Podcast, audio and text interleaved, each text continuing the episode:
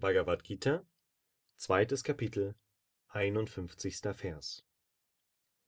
Die Weisen, die mit Wissen erfüllt sind, die die Früchte ihrer Handlungen aufgegeben haben und die frei sind von den Fesseln der Geburt, gehen an einen Ort, der jenseits allen Übels liegt.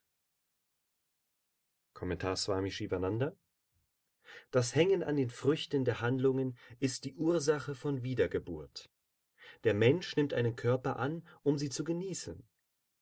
Wenn man um Gottes willen handelt, seinen Plan erfüllt und dabei keine Früchte erhofft, wird man von den Fesseln der Geburt befreit und erlangt den glückseligen Ort, die unsterbliche Wohnstatt.